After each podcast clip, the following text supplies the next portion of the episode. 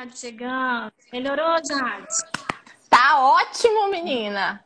Isso, agora colocaram aqui. Botaram foi um microfone aí, foi? Quase isso. Tava, porque as pessoas não estavam ouvindo direito, né? Então, o importante é que elas escutem. Né? Jade, repete a pergunta aí para a gente continuar. Pois vamos lá. Para as pessoas assimilarem bem a pergunta. Bom, vamos continuar a nossa conversa e a, a Cecília estava para nos responder o que que muda na vida de uma missionária depois que é, ela se torna mãe, né? Então a pergunta é: você deixa de ser missionária ou você é menos missionária por ser mãe? O que que muda? Ah, gente, muda muita coisa. muda, é, são vários pontos aqui nessa, nessa pergunta, né? O que muda na vida de uma missionária. Primeira questão, primeiro ponto que a gente pode ressaltar. Quando a criança, tipo o Benjamin, né? Esse momento requer mais atenção da Jade. A Isa já está com o quê? Cinco anos de idade. Então, nós temos uma maior flexibilidade agora. Então, quando ela era mais nova, eu fiquei meio que limitada né, para algumas tarefas. Eu tinha que sair para vir para a base das missões, muitas vezes sozinha. Eu, eu vi aqui na missão uma vez por semana, então o final de semana, quando dava para levar ela, tinha que ter, tinha que ter toda uma logística para poder sair com ela, né? Porque tem a tem a questão de mamadeira, tem várias essas coisas, né?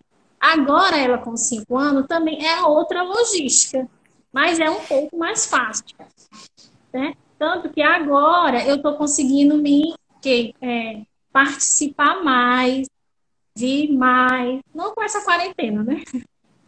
A quarentena mudou muita coisa para todo mundo, mas tem essas questões que limitou. Mas eu não deixei de ser missionário. Meu campo missionário foi, é outro, nesse momento, né? É dentro da minha casa, ensinando ela no dia a dia, discipulando a minha filha, né? É, as coisas de Deus. E é um discipulado intenso. Para quem não entende o que é discipulado, o que é não tem só pessoas cristãs, discipulado é aquele quando você se dispôs a ensinar a outra pessoa a respeito da Bíblia, né, a crescer no Evangelho, na palavra de Deus, você é tipo ensinar os primeiros passos de uma criança, né? Então, traduzindo é mais ou menos isso. Então, eu tenho que fazer isso com o meu discípulo, minha discípula, que é a Isadora, né? Então, assim, e é tão forte isso, gente, que eu vou lembrar aqui de um episódio que aconteceu, foi no casamento do Miqueias e da Jeane. Né? Eu não lembro qual foi o ano que eles casaram. A Jeane e o Miqueias são missionários estão lá em Cabo Verde, para quem não sabe. Então, assim, no, nesse dia do casamento dela, no dia antes, a Isa teve que tomar uma vacina. Aquelas vacinas da, da idade e tal, né, que tem. E ela ficou com o braço totalmente, assim, dolorido e inchado. E então, o que aconteceu? Quando foi, isso véspera do casamento. Quando foi no dia do casamento, eu queria muito ir para o casamento. Gente, eu queria muito. Eu e o Jean, então a gente ficou naquela assim, não, Jean, a Ida tá assim, com o braço dolorido e tal, então nós não vamos, eu não vou, você vai pro, pro casamento. E eu fiquei em casa, ela ficou, gente, com o braço paralisado. Ficar dura, não mexer de tanto medo. Aí o que aconteceu? Ela ficou com tanto medo de mexer o braço e ela fiquei assim, você não vai, nós não vamos, vai ficar eu e você. A gente tem um cachorro latindo aí, não é? Estão ouvindo? Mas não liga pro cachorro, não, vamos continuar. Então, o que acontece? Ela ficou com o braço tão dolorido que ela ficou com medo, com medo de, de mexer o braço, né? Aí eu disse, não, nós não vamos. Aí ela disse, mamãe, por que, que a gente não vai pro casamento? Se, se você me ensinou que quando nós ora, quando a gente ora, gente, e a gente fala com Deus, Deus ele cura. Entendeu? Então, o meu ministério como mãe, que é o primeiro, né? Como mãe, eu vi assim, eu fiquei, puxa vida, Senhor, a minha filha, aquilo que eu tenho ensinado para ela, de, de que o Senhor nos escuta, que Ele cura, né? Aquele cuidado, ela, ela entendeu. Ela tá, mãe, falta só você orar por mim e nós vamos pro casamento. Gente, aí eu fui orar por ela, aquele braço que pudesse, né?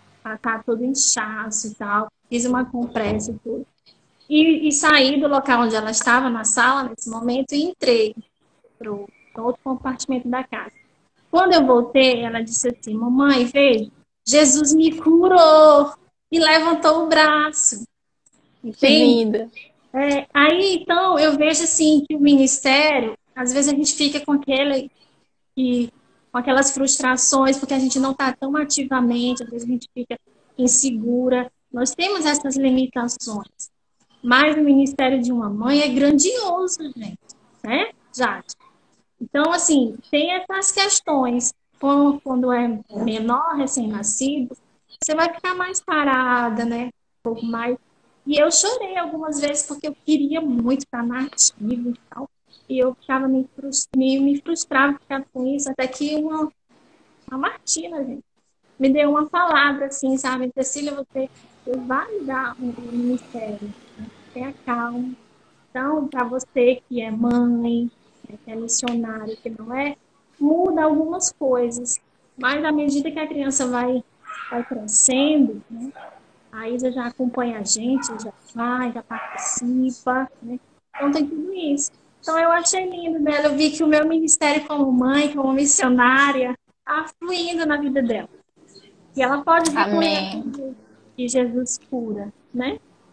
Então, então eu tive esses momentos. Você teve algum momento assim, Jade, assim, que você pode contar? Demais! O que, que mudou? Eu responderia essa pergunta assim. O que, que muda na, na vida de uma missionária depois que ela se torna mãe? Muda tudo e não muda nada. Sim. Eu vou explicar isso aí. Porque depende muito do que. É, onde é que a gente coloca a nossa identidade, né? A gente deixa de ser missionária é, depois que a gente se torna mãe. Aí a gente precisa entender alguns aspectos, né? Se a nossa identidade ela tá nos títulos, nos cargos e nas atividades que a gente desenvolve, aí vai mudar tudo e você vai parar. Isso. Mas se você entende que a sua identidade né, não está nessas coisas, não está no que as pessoas dizem sobre você e nem está no que você mesmo pensa sobre você, porque às vezes as nossas emoções nos levam a, a pensar que a gente não é nada, né, fazendo ou não fazendo. Então, quando a nossa confiança não está nessas coisas, mas está no que Deus diz sobre nós, né? A nossa identidade está na obra de Deus nas Isso. nossas vidas. Não é nada que nós possamos fazer. É a obra dele. Qual foi a obra dele? Uma obra de salvação. Então, então quem eu sou? Eu sou uma pecadora, salva pela graça de Deus. E é isso. E é suficiente. E a, a maravilha disso é que é suficiente. Então, o que eu faço com essa identidade de filha de Deus, né, é o que vai fazer toda a diferença. Então, quando eu tenho essa consciência da minha identidade, a minha área de atuação pode mudar, o meu público pode mudar, mas a minha essência ela ainda vai estar aqui, né? Então, é, quando nós estamos em Deus, a nossa fonte é o Senhor, a gente continua mantendo esse coração missionário de compaixão, de misericórdia, de amor, agora com os nossos filhos e com todos os que o Senhor colocar perto de nós, nos dê a oportunidade de servir também. É isso. Glória a Deus. É uma benção, né? Poder viver nossa identidade em Deus. Como é bom é, saber que Deus não nos anula é, diante de algumas limitações nossas, mas Ele vai abrindo outras oportunidades. Isso é lindo, a maneira como Deus age.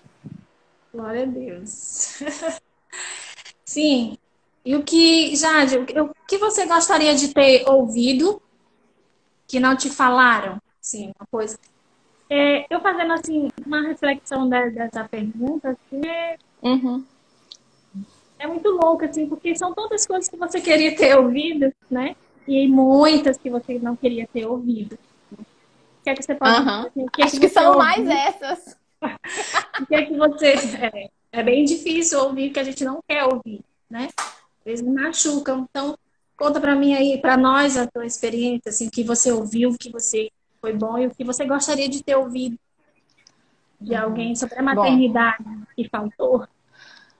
Os palpites não vão faltar, né? Eu acho que desde quando você casa, já tem gente dizendo assim, ei, quando é que vai vir o bebê? Né? Quando você tem um bebê, já tem alguém dizendo assim, quando é que vai vir o próximo? E aí sempre vai ter alguma coisa desse tipo.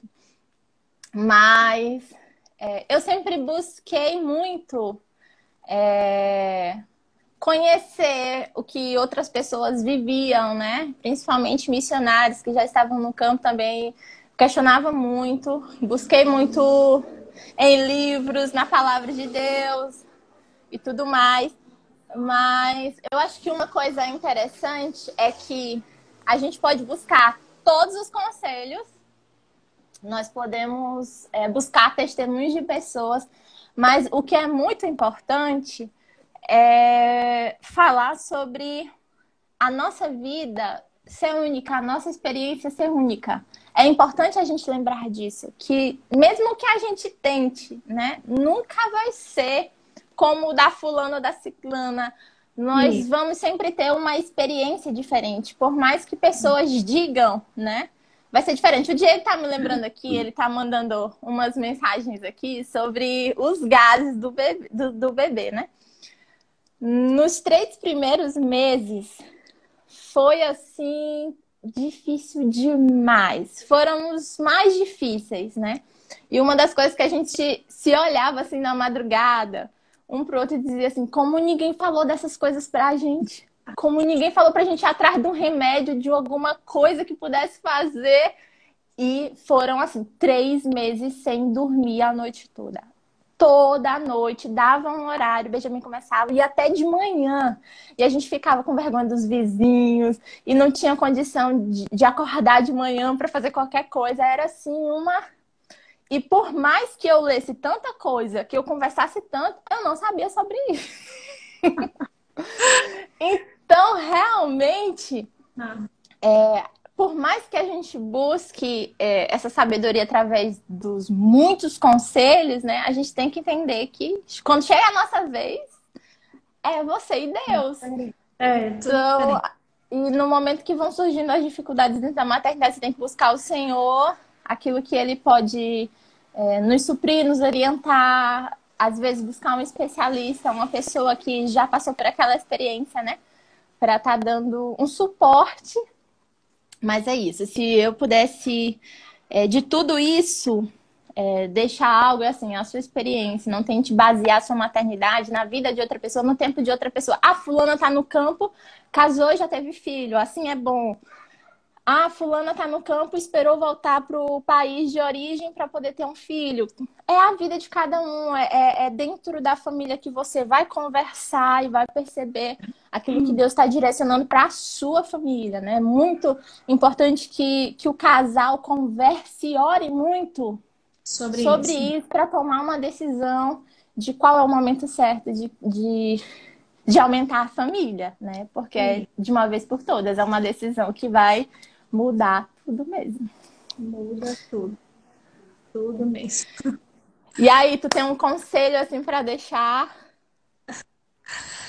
Gente, assim, um conselho em relação a isso que você falou agora, Jade, nesse, Sim. nessa questão. Assim, para mim, gente, eu mudei tanto meu humor. Acho que depois da. Deviam ter me falado sobre isso, que a maternidade muda muito o humor. Eu fiquei. As pessoas me acham uma pessoa muito calma. Vai continuar? Pergunta rapidinho, que já acabou.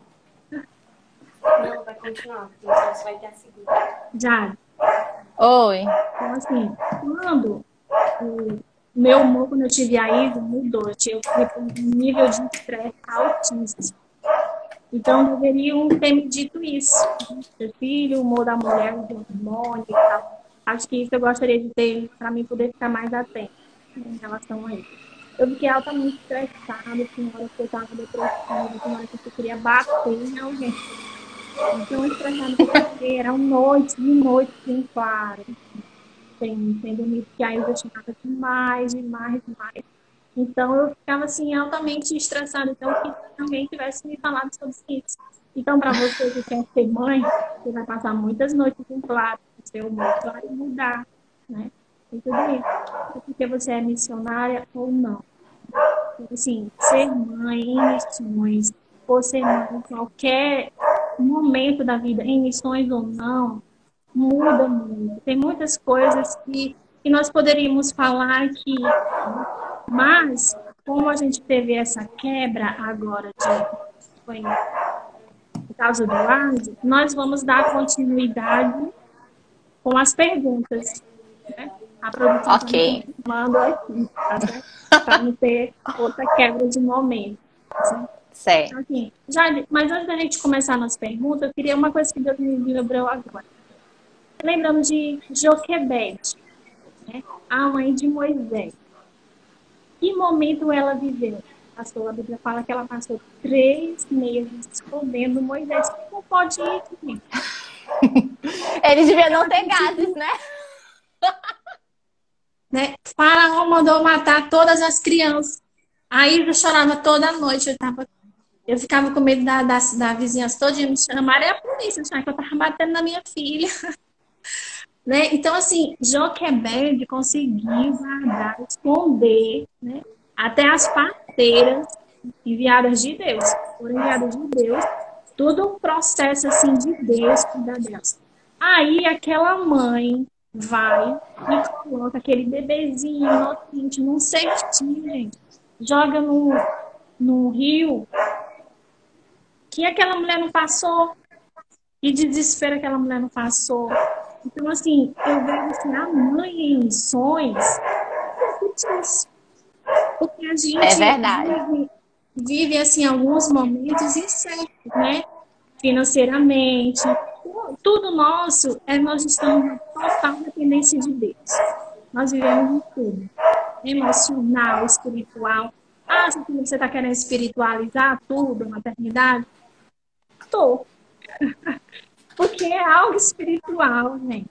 A maternidade é algo divino.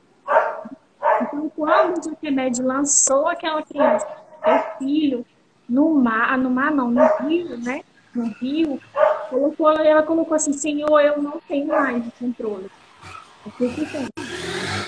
Então ela depositou a confiança dela total em Deus. Então, mãe em sonhos também isso. É a gente confiar que Deus vai suprir os nossos filhos naquilo que eles necessitam, né? Então, confiar. E olha aí o, é a história que, que conta, né, na Bíblia, que nós sabemos da história de Moisés, o que ele fez, tudo, todo o propósito que Deus tinha naquele, naquela criança. Então é a mesma coisa, assim, nós temos que colocar sempre a nossa confiança em Deus, que Ele vai nos orientar, vai nos ajudar, né? vai nos suprir. Acima de tudo, Ele é o nosso patrão. patrão.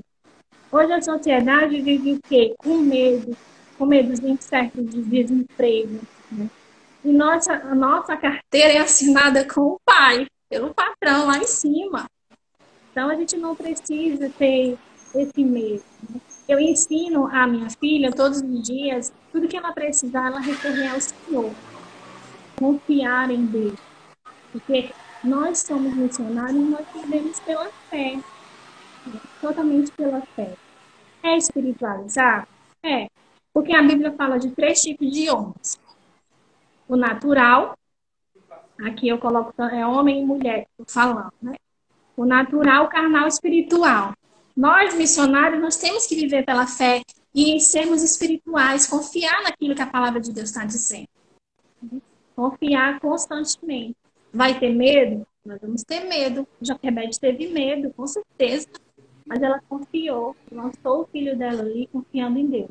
Para que a gente possa continuar a nossa caminhada de mãe, com os nossos medos, com as nossas incertezas, com as nossas frustrações, mas confiando que a nossa missão está nele, somente nele.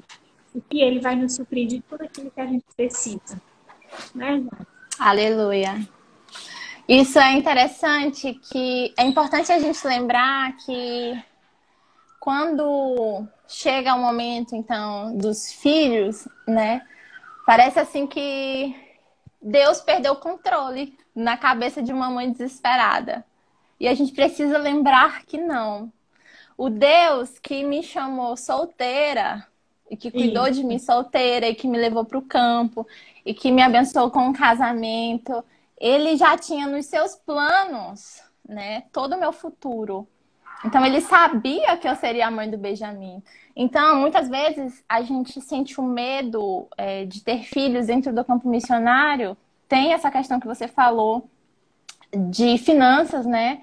Aí tem muita gente que, dependendo do país que você tá, ah, eu preciso dar um estudo melhor para o meu filho, um plano de saúde melhor, esse país não é adequado. Parece hum. que eu tô tirando uma oportunidade do meu filho, parece que eu tô, né, privando ele de algumas coisas.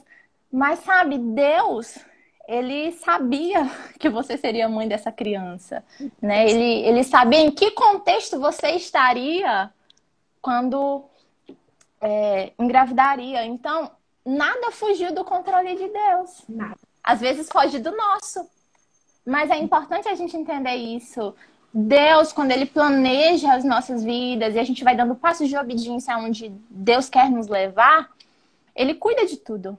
Isso inclui os nossos filhos, isso inclui é, o ministério, o casamento, tudo que a gente né, vai administrar com isso. Então a gente precisa lembrar disso. Nosso Deus, ele é o Deus que nos sustentou solteiras, é o Deus que nos sustenta casadas nessa nova vida a dois, e é o Deus que quando a família vai aumentando, a graça dele é suficiente é, para os seus planos das nossas vidas. Uhum. Isso. Bem, gente, agora nós vamos mudar só um pouquinho, porque vamos continuar aqui só explicando para vocês. Nós vamos ter agora um momento de responder algumas perguntas, certo? Mas que as pessoas já colocaram na nossa caixinha, na caixinha da missão, né? Então, nós vamos responder essas perguntas que já foram anteriormente é, colocadas lá para nós, tá bom? Então, é, vamos começar aqui pela pergunta. Pode começar aí, gente, fazendo aí a primeira pergunta. Certo. Então, a pergunta é: a maternidade muda para sempre a cabeça da mulher ou é temporário? Eu digo que é para sempre. muda para sempre a cabeça de uma mulher.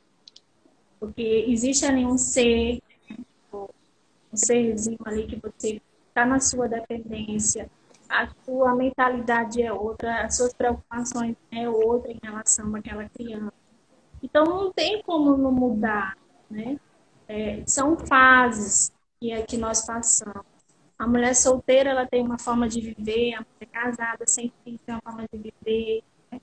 E, é, e quando você passa a ter filho, muda a sua cabeça. Você se preocupa mais com aquela criança Aí é onde eu falei anteriormente, né? A questão dos medos e tudo. E o Senhor vai lhe confortando através da palavra, te dando segurança, te dando é, firmeza para você ir no dia a dia. Mas para mim, muda. O que você acha? Muda? Mudou para você? Rapaz, sim. É, eu também concordo que muda tudo e não tem como ser diferente, né? Mas a gente precisa parar de entender mudança como algo ruim, né?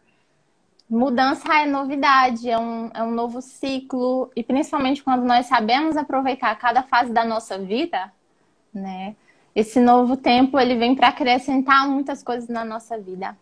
É interessante que a maternidade ela transforma a mulher, né, de uma vez por todas é, não só o corpo da mulher que muda, né? E é importante pontuar isso, porque muda assim. Não são apenas os quilos que você ganha numa gestação, né? Mas a, a sua estrutura muda totalmente. Eu estava conversando esses dias falando sobre isso, né? Como não, eu não ganhei apenas 30 quilos na, na minha gestação, foram 30. Mas é uma estrutura diferente que o seu corpo ganha, mas isso é interessante de como Deus ele providencia essas mudanças para que tudo possa acontecer da melhor forma dentro da maternidade. Então, as mudanças no nosso corpo, elas são necessárias, por exemplo, o, o aumento do quadril e tudo mais que acontece para para o momento do parto, é uma preparação para o parto, né? Preparação que o corpo faz para que o bebê consiga sair. Então, todas essas estruturas que vão mudando, elas não são coisas à toa. Elas têm um propósito, elas têm um significado de existirem. Então, a gente vê o cuidado do nosso Deus em cada, é, em cada detalhe desse. É muito interessante. Eu me lembrei agora de um. Eu estava lendo uma, um livro sobre neurociências e eu encontrei uma coisa interessante. Você sabia que o cérebro da mulher cresce após o parto? Não. Isso é uma coisa interessante. Essa nossa mudança dos hormônios, eles fazem com que a gente sofra uma, uma alteração mesmo anatômica, né? E, e algumas áreas do nosso cérebro, o hipocampo, o córtex pré-frontal, eles mudam de tamanho que é a parte, a área da nossa tomada de decisões, da, da parte de sensibilidade, né? inteligente, tudo, é? tudo que é necessário para a gente controlar tantas atividades que são novas para nós. Então, o nosso cérebro também tem uma adaptação dada por Nossa. Deus para a gente gerenciar esse novo bebê que veio ao mundo aos nossos cuidados. Um bebê que vai depender totalmente de nós. Então, nós temos que cuidar da gente, de quem está com a gente, desse novo bebê. Então, Deus, ele nos equipa. Então, a gente precisa encarar essas mudanças dessa maneira. Deus nos equipando, né? Para viver essa maravilha toda que é a maternidade. Então, é, a gente tem que pontuar uma coisa, né? A gente é mãe para toda a vida. Existe estudo, mas não existe ex-mãe. Então, isso é, mostra a, essa durabilidade da mudança, é para sempre, né? Então, a gente precisa pontuar essas coisas. Mas, enquanto não vem a maternidade, não é? Enquanto a gente está nessa espera, eu queria perguntar para Cecília o que fazer no momento da espera e o que esperar enquanto eu estou esperando, né? Até que a maternidade se torne real, o que é que uma missionária faz? Cecília, diga lá. Bem, assim, eu que fazer, né? Quanto a maternidade não, não é real. Porque no meu caso, eu, quando nós decidimos ser pais, né? Decidimos ser mães, eu e Diana já tínhamos seis anos de casado por, por aquilo que eu já coloquei aqui, né? Por Sim. medos. a gente viajava muito de missões, então eu tinha, meio, tinha muitos medos de, de, não poder viajar, de não ser mais missionária, né? De achar que não ia ser missionária. Isso foi um processo, assim, de que Deus foi trabalhando na minha vida. Não foi assim da noite para o dia, né? Eu fui crescendo nisso. Então, quando eu decidi, nós decidimos, né? Eu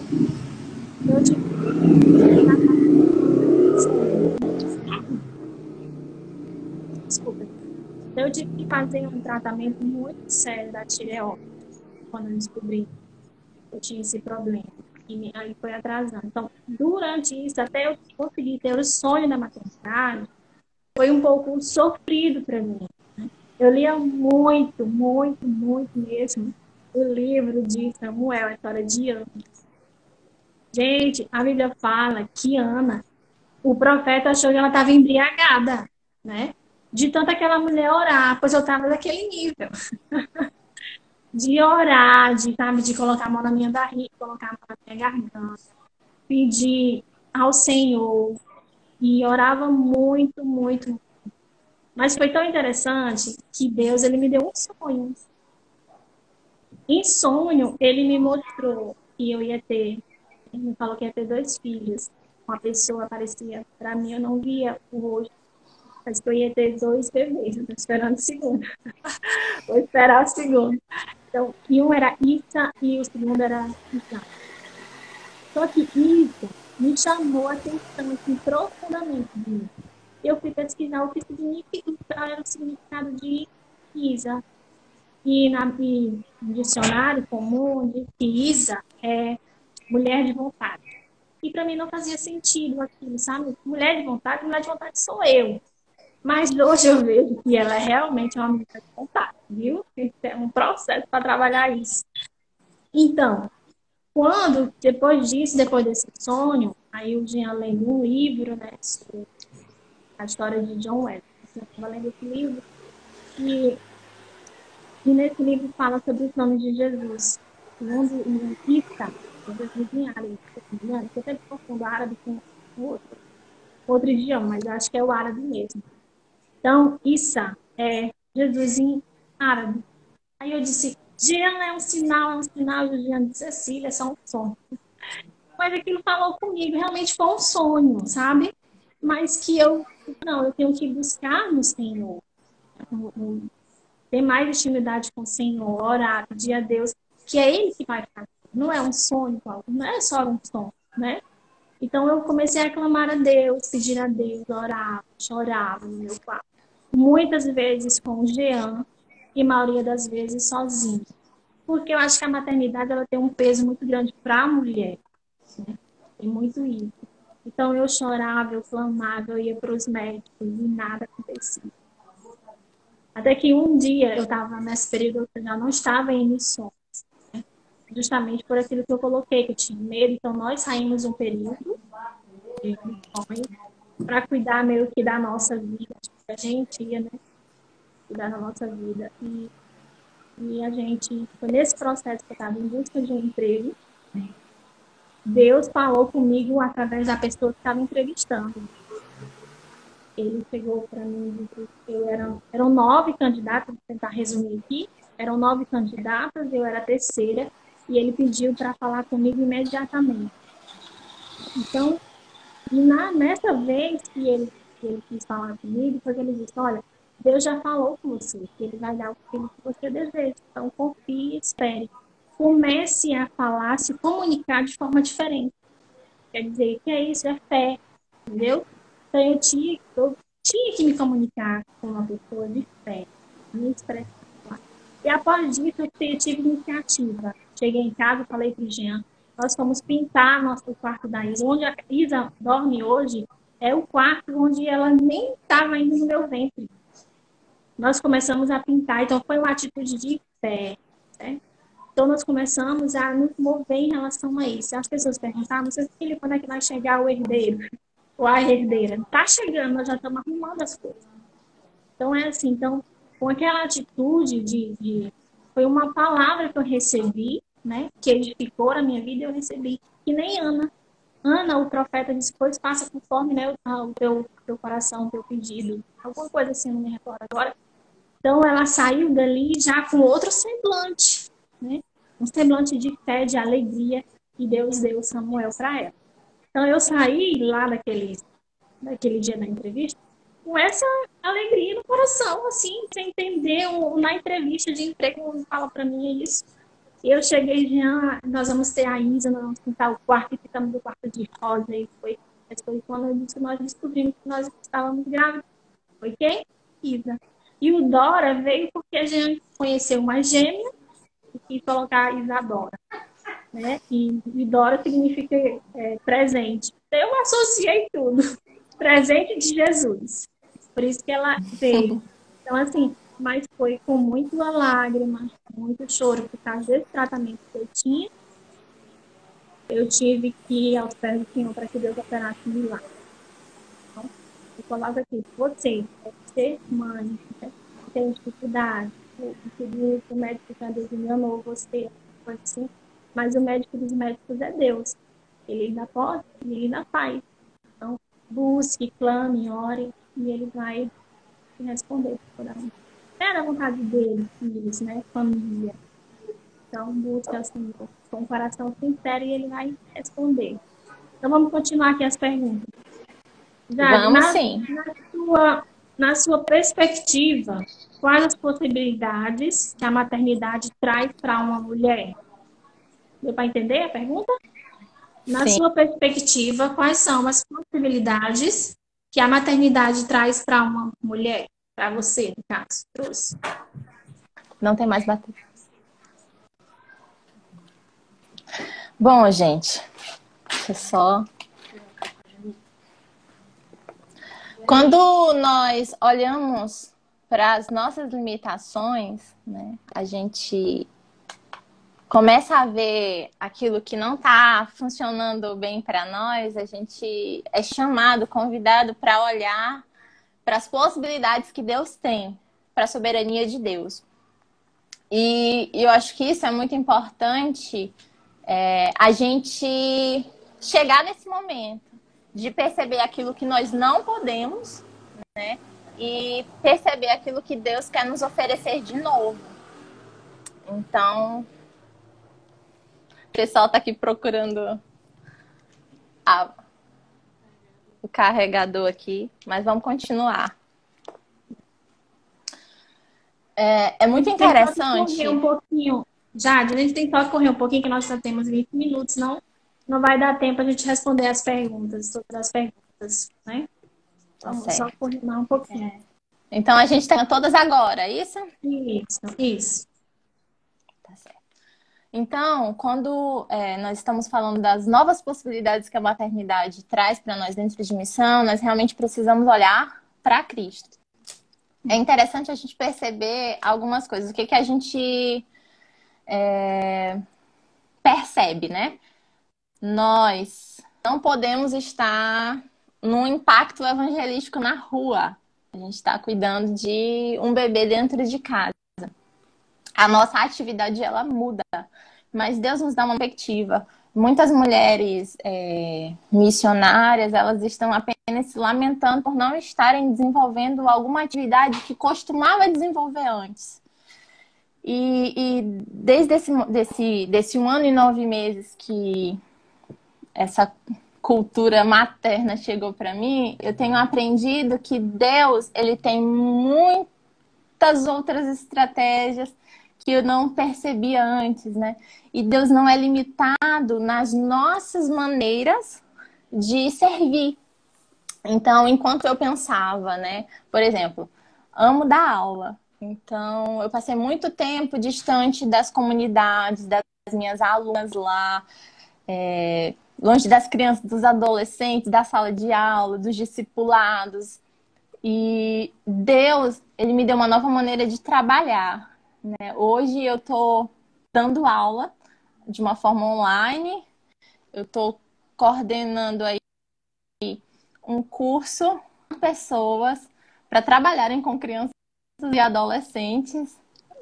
Eu tô com 120 alunos aqui formando pessoas e eu tava pensando esses dias como Deus faz, né? Eu nunca pensei, eu nunca sonhei em trabalhar por WhatsApp ou qualquer assim, né? Mas foi diante de uma ação minha que surgiu uma oportunidade, Deus está agindo dentro de uma perspectiva. Então a gente realmente precisa se render a um Deus cheio de, de novidade para as nossas vidas e que sempre que nós nos colocamos, não vai faltar oportunidades de atuação. Então, vai mudar é simplesmente é, a nossa atuação, mas Deus vai nos mostrar outras maneiras de servi-lo. Ninguém, Jorge. Estou querendo então, falar, lá, não. Vamos, vamos lá. falar agora para essas missionárias, né, que não querem falar aqui, mas no coração tá gritando, eu, eu, eu, eu, eu. Então vamos lá. Que conselho você dá para essas missionárias que estão querendo ter filho, que estão querendo aumentar a família? O que, que elas precisam saber? Deixa eu só me situar aqui onde é que a gente está. Bem, quais os conselhos? Como é? Quais conselhos você daria para missionárias que têm um desejo da maternidade no coração? Eu dizia que sim. eu digo que tenho, mas eu vou explicar, gente. Assim, a maternidade é algo me mudou muito. Então, antes de tudo, conselho que eu dou, você tem que ser casado, tá? Para ter filhos. Que você esteja pelo menos casado. casado. Primeiro, você com seu cônjuge, né? Seu esposo, com a esposa, vocês conversem bastante sobre isso. Porque uma, com a chegada de uma criança muda muito o casal. Então, eu, no meu caso, eu e o Jean, quando nós decidimos ter filhos, a gente já foi tá quase velhinho, né? já quase velhinho. Então, eu não indico isso. Eu não sugiro isso para vocês, certo? Você, é assim, a minha opinião, mas isso vai de casal para casal. Cada um tem que conversar, saber qual é o tempo adequado, porque muitas coisas vão mudar. O que é que vai mudar na sua rotina, na sua logística, né? No seu trabalho. Então, tudo isso tem que ser colocado em pauta entre vocês, sem comum acordo. Às vezes tem um que quer logo e o outro não quer. Então, aquele que quer começa a orar intercedendo para que o outro ceda. Fala, então, Deus! É. Começa a orar, pedir, Senhor, meu marido ou minha esposa não quer agora, tal.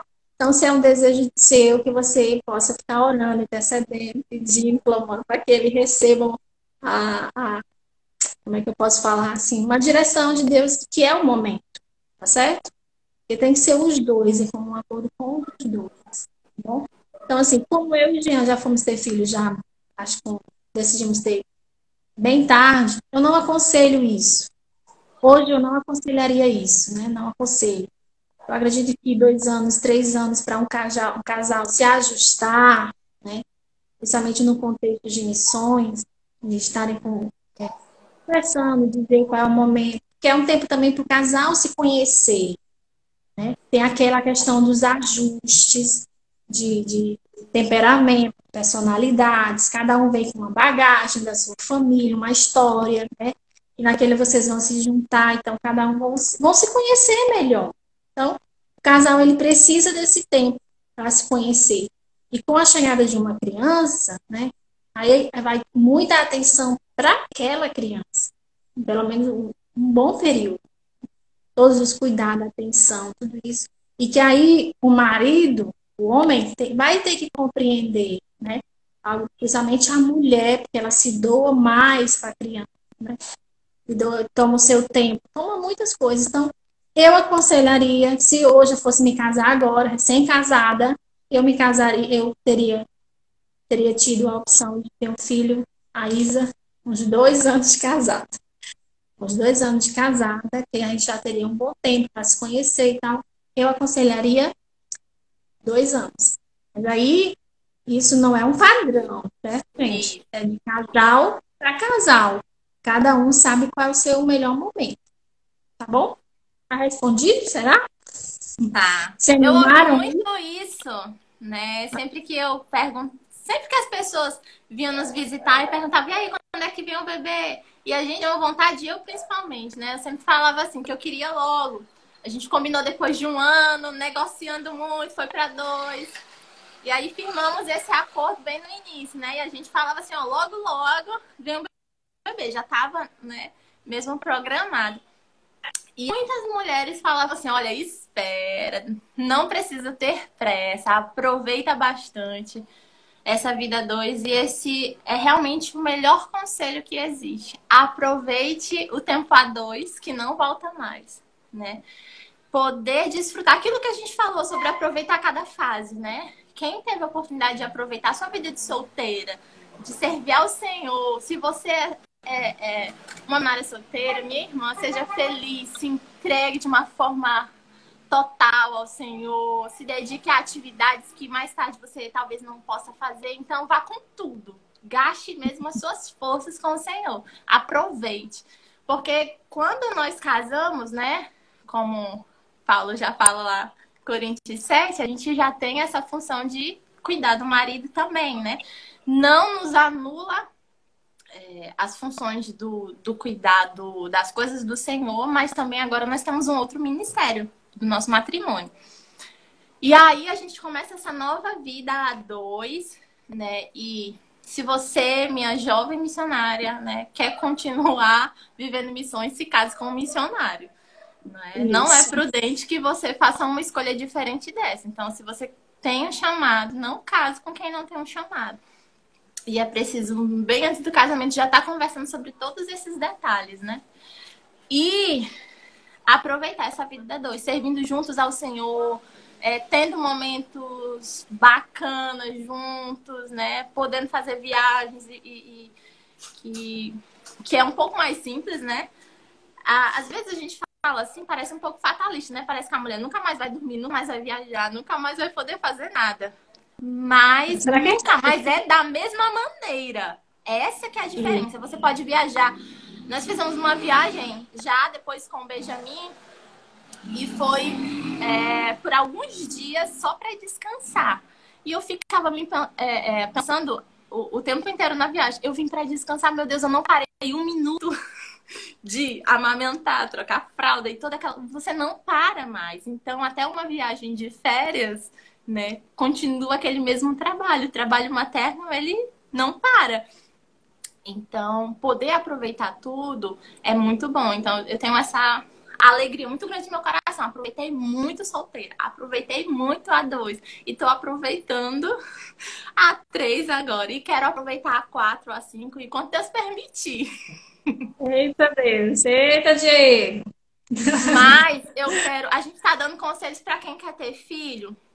Eu só queria dar um conselho para quem não quer, né? Por isso que eu perguntei aí se vocês estão com vontade de aumentar a família ou não.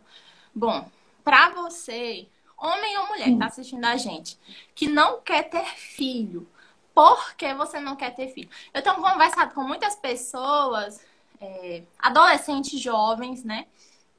Que dizem assim, ah, eu não quero ter filho. E é importante a gente ver as motivações por trás disso. Quem sabe, é muito provável, né, que essa pessoa que não deseja ter filho, ela tá cheia de uma mente do mundo, com valores do mundo, com uma cosmovisão que não é cristã, né? É muito claro que por trás dessa atitude de não querer filhos estejam alguns pecados, né? De egoísmo, de pensar só em você mesmo, seu bem-estar, é, de comparação com a vida de outra pessoa, né? envolve muitas então, presta atenção. Se você pensa em frases assim, ah, eu não quero filho agora porque eu vou estragar o meu corpo. Ah, eu não quero ter filho agora porque vai acabar com os planos que eu fiz. Eu não quero ter filho porque eu não vou viajar. Eu não quero ter filho porque eu sei que vai mexer no meu relacionamento com o meu marido, vai nos afastar. Eu acho que isso vai acontecer. Eu não quero ter filho porque o mundo é, tá tão ruim, tá tão horrível que eu não quero criar filho nesse mundo todos esses essas frases elas vêm de um coração egoísta de um coração que só uhum. pensa em si mesmo na sua própria vontade então eu sugiro que você gaste tempo com Deus em oração pedindo que ele sonde o seu coração que ele lhe mostre os motivos de você não querer a vida materna de você não desejar isso e tem gente que diz que quer, mas passa ano, passa ano, passa ano, passa ano dizendo que é no outro ano, no outro ano e no outro. E aí? Chega nunca. Realmente é, perceber a nossa motivação, é, buscar na palavra de Deus essa maravilha da maternidade. A gente falou aqui sobre muitas dificuldades, né, Cecília? Mas é importante dizer que não é só isso. Existe o brilho, sim. A grande questão uhum. é que esse brilho não é 24 horas por dia né? A gente posta as nossas fotos bonitinhas com o bebê assim, né? A coisa mais linda do mundo, aquela coisa é. linda demais. Que todo mundo quer Sim. curtir, quer comentar, é bonito. Então, o brilho existe, é aquele momento, só que ele dura um flash. Dura alguns minutos, né? Ou é naquela hora do soninho que ele dorme, tá ali com aquela carinha de onde você fica babando, aquela coisa maravilhosa. Existe isso. Existe esse lado maravilhoso, o sentimento no coração. Só que tem as lutas também, tem o, o dia a dia, tem a batalha de uma mãe que está por trás de tudo isso. Então é o pacote completo, não dá pra gente escolher só o, né? Não Isso. dá pra gente escolher só os momentos que a gente tá arrumada. A maioria das vezes a gente tá com um coque na cabeça, né? Com a criança aqui do lado, tentando dar um jeito no restante das coisas. Mas mesmo assim, vale a pena, né? Vale muito a pena. Todas essas mudanças que nós estamos falando agora são mudanças que com certeza valeria a pena. Eu não trocaria a vida, o meu sono mal, todas essas coisas, pela vida que eu tinha há nove meses atrás. Não, não. tudo isso está valendo muito, a pena. Tem produzido uma parecida com Cristo, né? Tem me feito amar mais parecido com Cristo, parecido com Cristo. Eu gosto muito de dizer isso, dessas etapas, né? O casamento já faz isso. O casamento já é um discipulado, né? Um ferro afiando ferro, que já nos torna mais parecidos com Cristo e a gente se posiciona, né? Em obedecer o que de Deus diz. Então, o casamento serve muito para isso. E o filho, ainda mais, né? Porque é uma dor mais sacrificial. Então, que a gente possa estar tá pensando nisso. Então, que Deus coloque no nosso coração essa vontade de servi-lo como mães também, em nome de Jesus. Vamos lá, Cecília. Continuando. Vamos lá. Preparada para a próxima pergunta? Preparada não, mas vamos lá. Posso Pode. Vamos lá. Os, os maiores desafios que uma missionária ela pode enfrentar no campo? São muitos desafios. Jade, mas eu queria passar essa bola para ti. Sabe por quê? É, assim, porque assim, essa questão do campo, né? Eu acho que eu passei uma parte como missionária, mas como só casada com o Jean, é, agora que nós temos mais, temos vivido como com a Isa, né? Então, assim, eu acho que, uhum. que para você, fora do, daqui do Brasil, que você tem assim, lá em Cabo Verde, eu acho que seria mais interessante, assim, nesse contexto. Não sei. O que, é que você acha? Eu vou pontuar aqui algumas dificuldades, né? Primeiro ponto, eu falei dessa do âmbito familiar, né?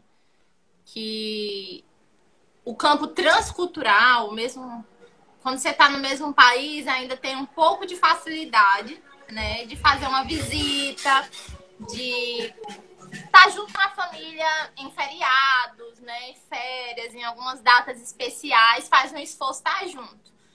Do outro lado do oceano, o desafio é maior, né? E tanto das, de possibilidades financeiras quanto de tempo de uma pessoa, né? Dá para sair do país para passar um dia ou dois, né? Até porque nem tem voos a qualquer momento, né? Por semana. Então, tem que ter todo um agendamento, uma estrutura para isso. Então, acho que a primeira dificuldade de, criar filhos, assim, é, nesse campo transcultural seria isso, essa distância, né? Da, da família, Claro, ele vai ter pai e mãe, é muito importante isso, mas avós, tios, né, são também. E eu tenho visto nesse tempo aqui no Brasil a importância disso, né? A, os vínculos que estão sendo gerados aqui é muito lindo, muito precioso. E a gente vai é, perder um pouco disso, né? Aí é quando entra o sobrenatural de Deus nos suprindo. É, de, de uma outra maneira, né? E graças a Deus, que a gente tá falando da tecnologia, né? Vai dar para fazer muito videochamada, vai dar para estar tá junto dessa maneira, né? Mas não deixa de ser uma dificuldade. É o meu principal desafio. Eu não tenho é, uma dificuldade assim maior do que a distância da família. Eu sou realmente muito apegada aos meus, amar de uma forma muito intensa, então tá perto né? Então, a minha maior renúncia, aquilo que me dói mais entregar, é essa de estar distante de todo mundo. Então, mas é, nesse sentido, eu, eu vou tentar é, é, dar o meu melhor para que Benjamin não sinta né, tanto essa distância. Aí, a segunda coisa que eu pontuei Eu nem tô me lembrando agora. Mas eu vou para a terceira que eu tô me lembrando, que é criar filhos de terceira cultura. Né? Como vocês sabem, Benjamin nasceu em Cabo Verde, mas ele vive com pais que são brasileiros. Por mais que a gente vá adquirindo algumas coisas de outra cultura, nós somos brasileiros. A nossa essência é brasileira, o nosso jeito é brasileiro. Mas ele vai estudar junto com cabo-verdianos, vai ter amigos cabo-verdianos, então a gente vai dar uma misturada em tudo, né? De jeito, de fala, de idioma que vamos falar em casa. Então, por quê? Porque um filho que nasce entre entre dois países, ele não vai ser 100% de uma cultura cabo-verdiana. Impossível, porque ele tem pais brasileiros. E ele nunca vai ser 100% brasileiro, porque né, ele vive em outro país. Então, qual vai ser a cultura de Benjamin? Vai ser uma terceira cultura, né, que a gente vai perceber ao longo dos anos, dessa conexão que ele vai fazer entre os dois países e possivelmente com outros países que a gente possa visitar, né? Ele vai pegando essa própria cultura e e esse também é um desafio gerir diferenças dentro do lar, né? E, e saber lidar com isso. É, dos desafios pessoais como mulher, né? os medos que a gente já falou um pouco sobre eles, daquilo que você deixa de fazer, as áreas que você deixa de atuar, mas é sempre importante lembrar estar sensível ao Espírito Santo para que ele mostre tantas outras possibilidades que estão por aí, né? Realmente, hoje eu vivo coisas em família e na sociedade de um que eu nunca pensei que eu pudesse é, demonstrar o amor de Deus dessa maneira, né? Viver o evangelho dessa maneira. Então, tira a gente um pouquinho da caixa, né? De, de que é assim, assim, assim, da maneira que a gente aprendeu a, a evangelizar, a, a revelar o reino. Deus vai nos mostrando né? Que há muito mais, há muito mais. Não há limites para ele, não há limites. E isso é maravilhoso. Aí eu já vou aproveitar para tu não fugir mais de pergunta, eu vou já jogar uma para ti aí. Presta atenção. Diga. Essa é boa, Cecília. Como que é o dia típico de uma mãe missionária? Como é o dia típico de uma mãe missionária? Ele é atípico. Primeiro, ele não é um dia normal, né? Assim, você não tem aquela coisa certinha, aquela de uma mãe missionária, falando. Né? Então, assim, o que, o que o dia a dia que eu posso passar para ela? Eu tenho que ter aquele tempo de discipulado com a minha filha, como eu já coloquei, tenho que ensiná-la.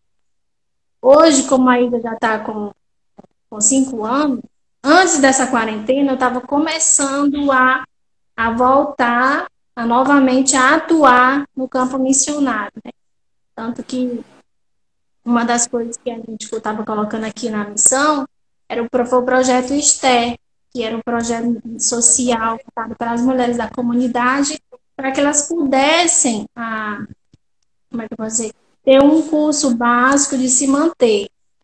Então, quando eu comecei a fazer isso, eu tive que fazer algumas readaptações no meu dia a dia. De manhã, a Isa estuda, agora está online, tem que ter aquele tempo online. A gente tem que ter aquele tempo de devocional. Já tem a saída dele para a vida aqui na base, ele tem um dia a dia aqui na base, porque ele é mais atuante aqui na base do que eu, né? Falando isso do meu dia a dia como mãe. E, e eu tenho, às vezes, a Isa, no, no dia a dia, ela diz assim, passa alguns desenhos na televisão, brinquedo e tal. Aí eu tenho que explicar para ela assim, ela diz, mãe, eu quero esse brinquedo. Todos os brinquedos que passam na televisão, mãe, eu quero esse brinquedo. Mãe, eu quero aquele brinquedo ali. Mãe, aí passa uma Barbie, passa vários bonecos, né? E ela quer todos os brinquedos. Aí, no meu dia a dia, eu tento passar para ela, né? Que a, a, vida missionária é diferente. A nossa, nossas finanças é diferente, né? Eu não tenho todas as condições financeiras para dar, e talvez se, se eu tivesse, eu não daria. Né? Então, no meu, no meu dia a dia, como mãe, eu tenho que passar isso para ela. Aí eu disse: você ora, você pede ao Papai do céu, e o Papai do céu vai dar aquilo que você precisa, não tudo, o que é essencial para a sua vida. Então, no meu dia a dia, basicamente, a gente tem, tem que ter aquele tempo como família, né? Mas Deus é tão lindo, tão lindo assim, que Deus ele cuida de detalhes, né? Como eu não posso dar, Deus ele manda, veio presente para ela da Dinamarca. Uma boneca chique, uma Barbie da Dinamarca. Mandou ver uma, uma missionária longe. Então, assim, no, nesse contexto, né, dia a dia. Então, após a quarentena, né? A vida tem a igreja local, a gente tem que trabalhar com a igreja local. A gente vai se é, trabalhando com as mulheres da igreja local também. Sei que eu, no meu caso, que eu posso, eu vou desenvolvendo esse ministério através do WhatsApp, né? Ah, consolidando mulheres, né? através da palavra de Deus, que elas possam crescer. Né? Então, o dia a dia é muito atípico, assim, não é uma rotina padrão. Você até tenta, né? Você até tenta ser aquele, aquela, aquele roteiro bem bonitinho, né? A hora acordar, a hora fazer devocional, a hora com a, com a fam, com família, né? Ter todo aquele roteiro mais. As coisas vão mudam muito. Mas o mais importante, que é o centro, que é Jesus, né? Então, o dia normal do missionário é Jesus em tudo. É isso. Deixa eu, eu ver. me lembrei agora de. Tu falando? Sim. Já posso falar? Pode. Ainda dentro dessa pergunta, né? Tô falando de um dia atípico da vida de um missionário. Eu me lembrei de um episódio. É... Nós estávamos com uma ultrassom marcada. E era segunda-feira, era nossa folga.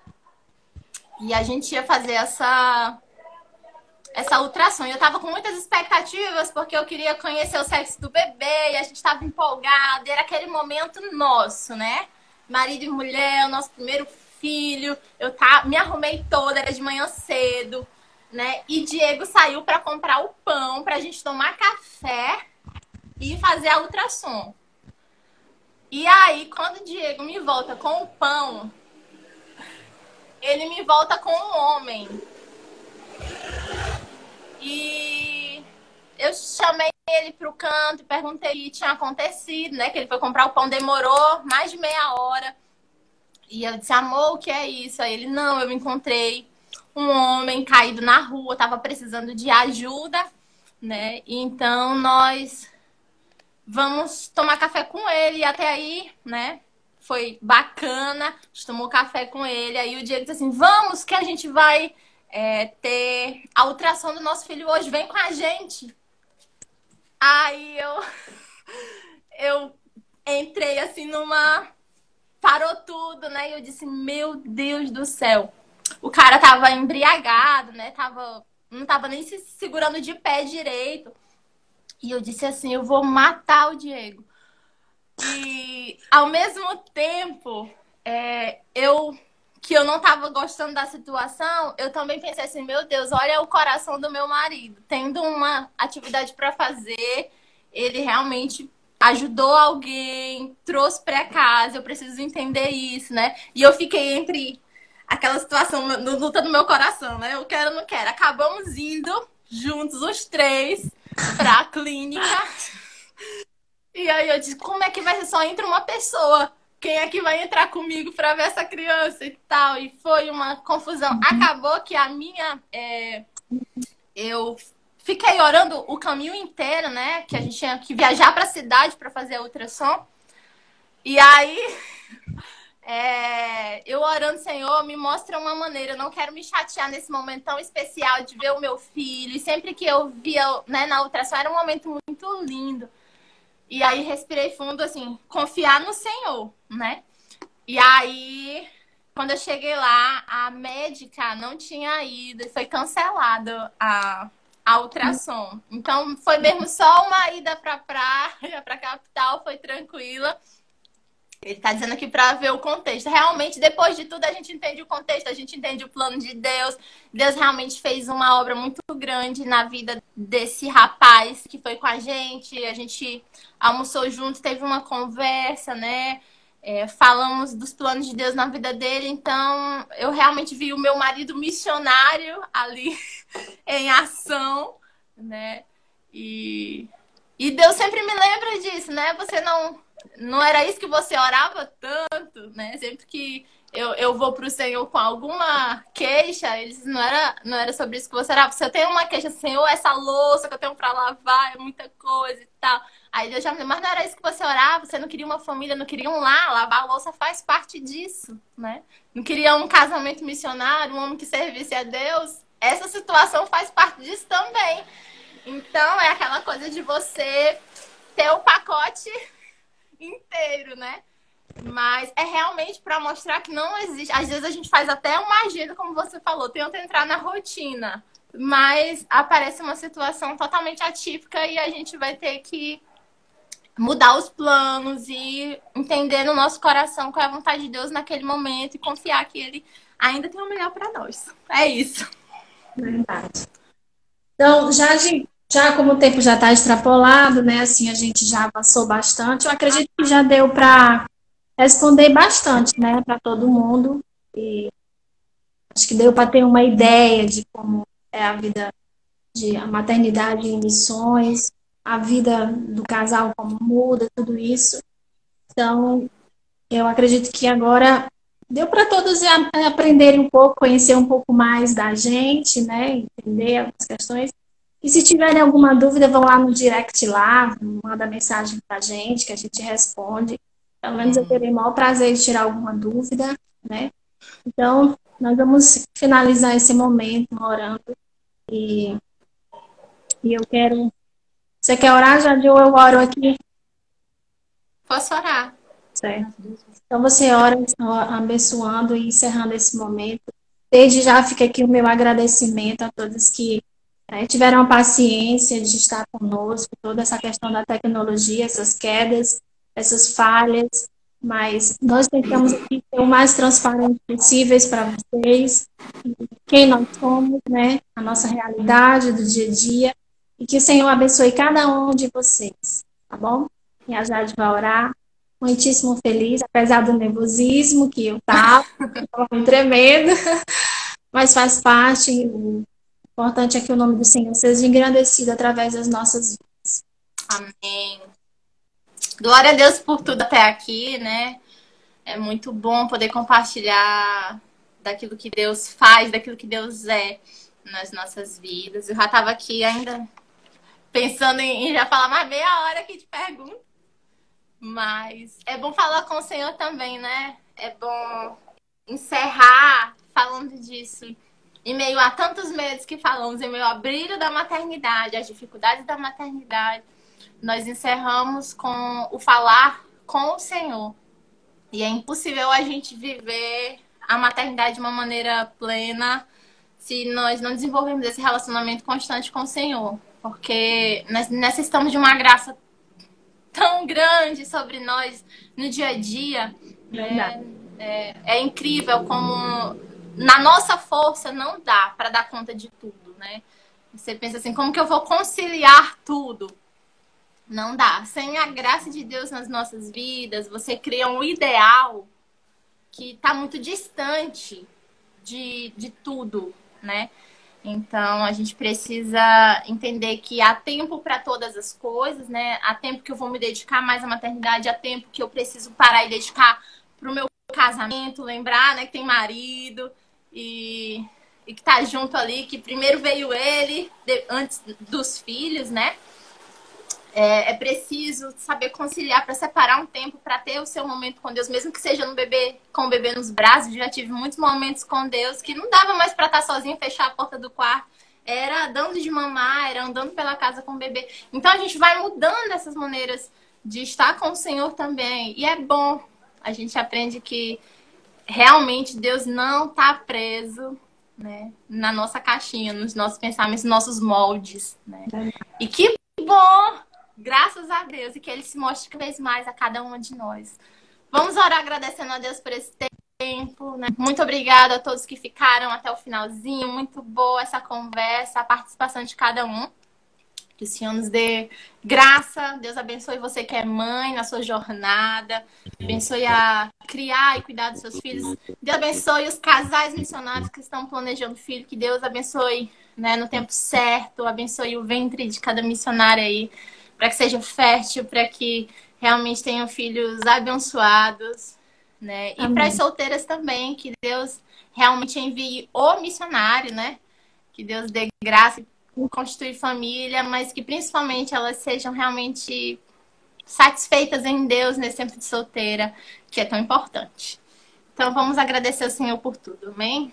amém. Pai, nós queremos louvar o teu nome, te agradecer bendizer o Senhor, porque tu és bom e o Senhor tem feito realmente maravilhas no nosso meio. O Senhor tem cuidado do teu povo, tem cuidado de nós. Muito obrigado por ser o nosso Deus, por agir nas nossas vidas com livramento, com salvação e ter nos feito bem.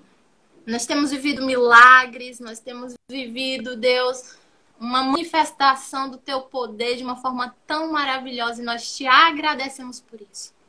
Nesses dias, Senhor, vem visitar cada um dos teus filhos, aqueles que têm passado por dificuldades, aqueles que estão em leitos de hospitais, alguém da família doente e alguém da família desempregado. Nós apresentamos todo esse contexto de pandemia que nós enfrentamos e de gerenciar os nossos lares, os nossos filhos dentro desse contexto é tão difícil. Nós carecemos do Senhor. Nós precisamos do Senhor, da tua orientação, da tua graça sobre as nossas vidas, para que nós possamos, Deus, dar passos de obediência à tua vontade para nós. Nós entregamos nossas vidas a Ti, queremos viver para o louvor da Tua glória, queremos te honrar com tudo que somos, com tudo que temos, queremos te honrar com o nosso serviço missionário, queremos te honrar nos nossos casamentos, queremos te honrar no cuidado com os nossos filhos, queremos te honrar entregando nossas vidas para sermos usados por ti, Senhor, para revelarmos a tua grandeza. Abençoa cada mulher que nos acompanhou aqui, abençoa cada mãe, abençoa cada família, Senhor. Hoje nós lembramos do dia da família, nós pedimos ao Senhor, abençoa as famílias aqui representadas, Senhor, visita cada família, restaura, cura aqueles Amém. que têm passado por dificuldades, por momentos difíceis e traz alegria no meio de tanta dificuldade, que nós possamos nos alegrar em Ti. Tu és a nossa fonte, Tu és o nosso mano, queremos todos os dias nos deleitar em quem Tu és. Alcança as nossas, Senhor. Assim nós te pedimos no nome de Jesus. Amém. Jesus. Amém. Glória Amém. a Deus. Amém. Amém. Amém. Cecília, foi um prazer, viu, estar contigo. Igualmente, viu? Precisamos vir, é, falar mais vezes. Deus abençoe, Jade. Fica com Deus. E todos que estavam junto com a gente também. Beijo.